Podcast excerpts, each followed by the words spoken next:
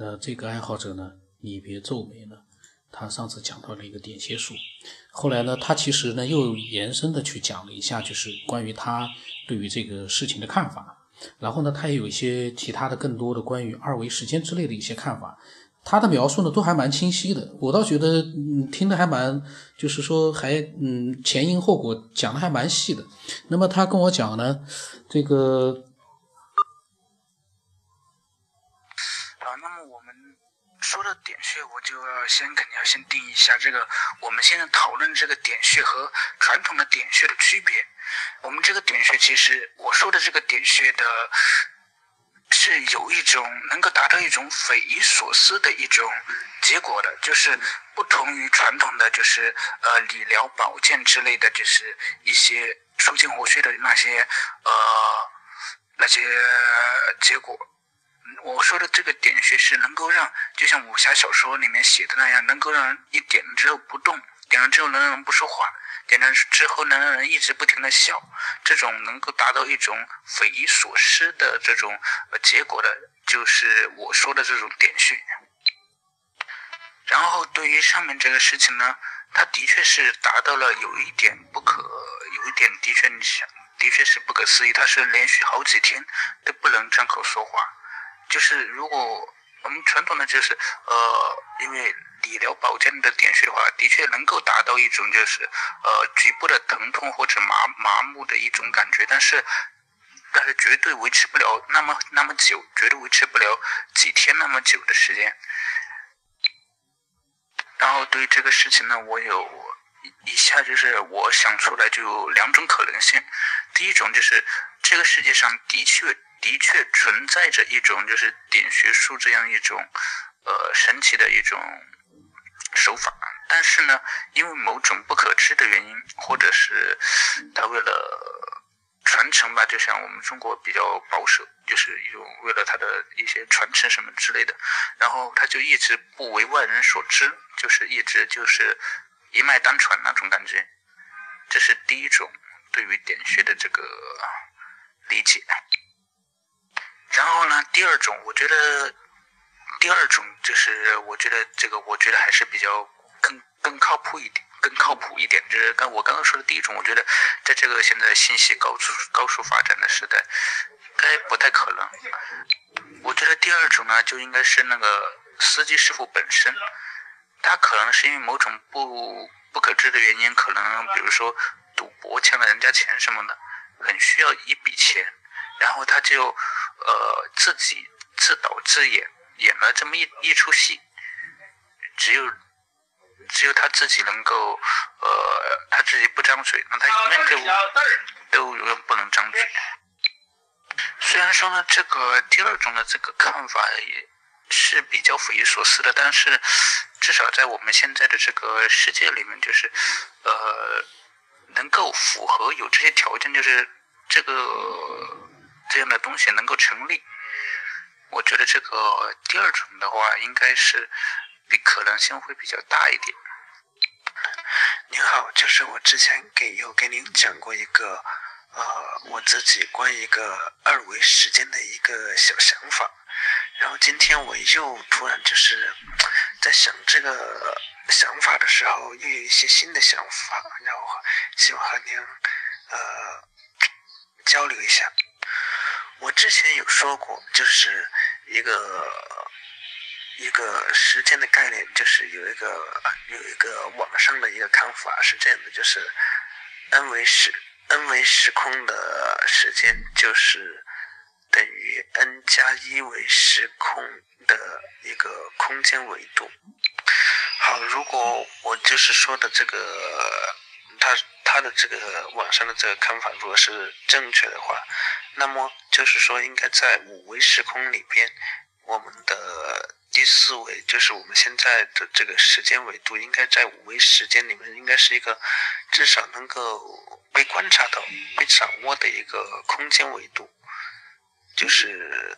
四维空间里面的第四维度，就应该是时间维度，就应该能够被人一个被那里的一个智慧智智慧体所所观察到、所掌控的。如果这个时间能够被被观察到或者掌控到的话，那么这个人就应该能够呃看到自己的未来，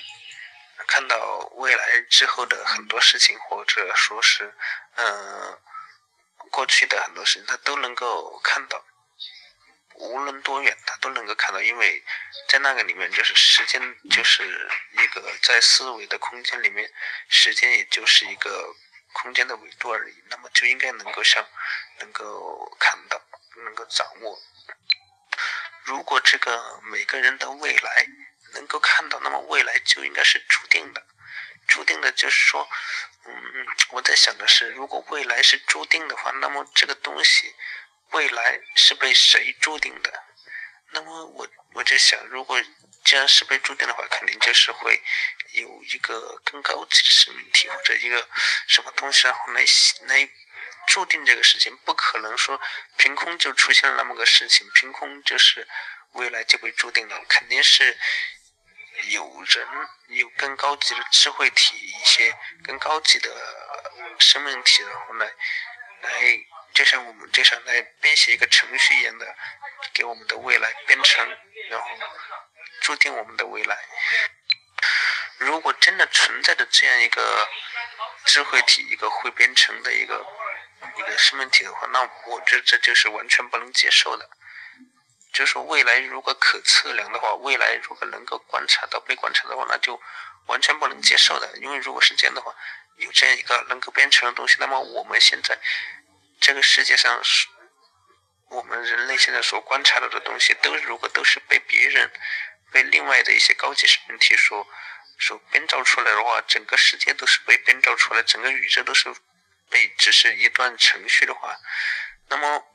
我们现在所观察到的任何事情，其实都没有意义。我们现在讨，甚至包括我们现在讨论的这些事情，也都没有意义，因为它只是一段一段程序，只要另外就是。上面的更高级的生命体，只要它一，它一，只要它就可以随时篡改这些程序。如果真的是一个我们现在生活的世界宇宙只是一个程序的话，更高级的生命体完全可以就是修改某些我们现在人类所发现的一些定律，比如说牛顿三定律，比如说万有引力什么的，都它都可以修改。修改了的话，那我们对于基于过去对世界的理解完全都是错误的，都是没有任何依据的。那么我们讨论任何事情其实都没意义，因为它随时都可能被被更高级的生命体所修改，所以我们讨论任何事情都没有意义。然后我就想到的事情就是说，如果这些事情，如果要让我们所讨论的事情有意义的话，那就只有让未来不可测，就是。无论在哪个维度里面，哪个空间里面，就是哪个时空里面，哪个维度的时空里面，未来都是不可测的，未来都是不能被人所掌握的。那么我们讨论的这个东西才有意义。好，如果按照我之前所说的，要让一个五维的五维的时空里面的一切东西。的未来不可测，不可测，因为它五维的时间的一个时空里面，因为它都，它就已经掌握了我们现在四维时空里面的这个呃时间。那么，他想要未要让未来不可测，那么就只能说这个时间不是一个维度，要让时间是有一第二个维度，第二个维度才行，才能够让未来不可测。因为我就像我之前跟您讲过的，就是。如果按照我的想法的话，那么在二维的一个二维的时间里面，呃，任何一个点都可以向无数个方向发展。那么在五维的时空里面，应该就是第二维的时间，那么就应该是为让就可以能可以达到未来不可测这样一个呃呃，那我这样说的话，那就证明。如果应该是在高维的空间里面，应该存存在着一个更多维的时间。那么，既然既然有二维的时间的话，那么以此类推的话，应该至少还有一个第三维的时间。第三维的时间就应该和我们因为对照起来的话，就应该和我们的三维空间应该差不多的，那样可以那样去理解。然后我又想到的事情就是，如果有三维时间的话，那么会不会有更高维的时间？会不会有第四维的时间呢？然后我就在想，因为我之前参照这个时间，给它参照的维度其实就是空间维度，那我这是应该先要找到一个四维的空间应该是怎样的，因为。因为四维空间应该会比三维的空间比较好理，是比会比三比会比四维的时间好理解一点，我们现在就是生活在一个三维的空间里面和一维的时间里面，要在三维的空间里面去思考，去想象一个四维的空间是怎样的，会比较容易一点。然后我在想的就是之前看过这样一个说法，你这样一个，就是说在一维的时，在一维的空间里面，因为它是一条线，然后找到和它找一条线和那个一维的空间垂直，九十度垂直，然后我们就只能在一维的空间里面就画一条线下来，就是得到一个二维的二维的一个空间，然后。要再找一条线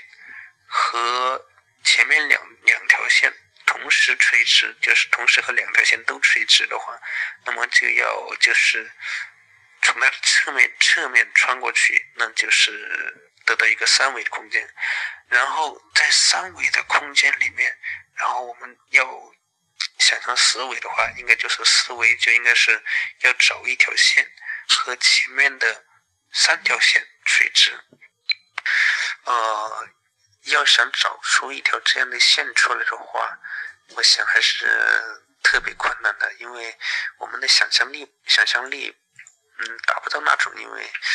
我们生活的是三维空间，很难想象出一条线能够同时和三条线垂直。呃，这个他，这个他们就是我之前看上网上的资料，就是说要找这样一条线，必须在那个。三条线的交点，垂直的交点的内部去做那么一条线出来，就能同时垂直三条线。但是我这个反正我很难想象，我反正是想了很久也没有想象实际想象出来是一个怎样的一个东西吧，太难太难了，我想象不出来。我听了之后，我然后。然后我大概就是想到了，大概就是这么一些东西。对于这个四维的时间会是怎样的，我一仍然还是很难想象出来的。那我一直很一一点头绪都没有，一点小想法都没有。说的，呃，这是一个思维非常厉害的一个人啊。因为我觉得在探讨的时候啊，大家在没有任何的一个实际的一个呃科学手段的情况之下呢。肯定依靠的是我们强大的逻辑思维能力。他刚才讲到了那个程序，他对我们这个世界是程序，他嗯没有办法接受。我其实觉得呢，我也没办法接受，因为我一直在讲，我们是没有办法到未来的。我们过去已经发生过的那个时间段，会不会有可能？那个说不准。但是未来，我在想，有未来的话，那那就不是未来，而我们就是历史，我们就是过去。就从逻辑思维的角度。我是这么看的，然后他说的是，呃，后来讲了找到一条和三根线时间线，呃，和三根那个线垂直的那第四根线，这个呢，我就觉得你在现有的我们的数学这个模型里面去做这样的一个设想呢，确实你没有办法去做到，或者说你说在三根线那个交汇的那个点里面，那个点那个点 里面是什么呢？呃，或者你说的那那根线就是那个点，但那个点就是点，它也不是一根线呀。所以这个呢，嗯，我觉得啊，从我们人类建立起来的这个数学模型里面啊，你再去突破它，好像还蛮难的。但是叫你创立一个呢，跟我们的数学比我们的数学更高明的一个模型啊，嗯，好像又是我们。普通人难以去做到的这种突破性的东西，一定是要一个有天赋的人突然之间颠覆性的一个脑洞，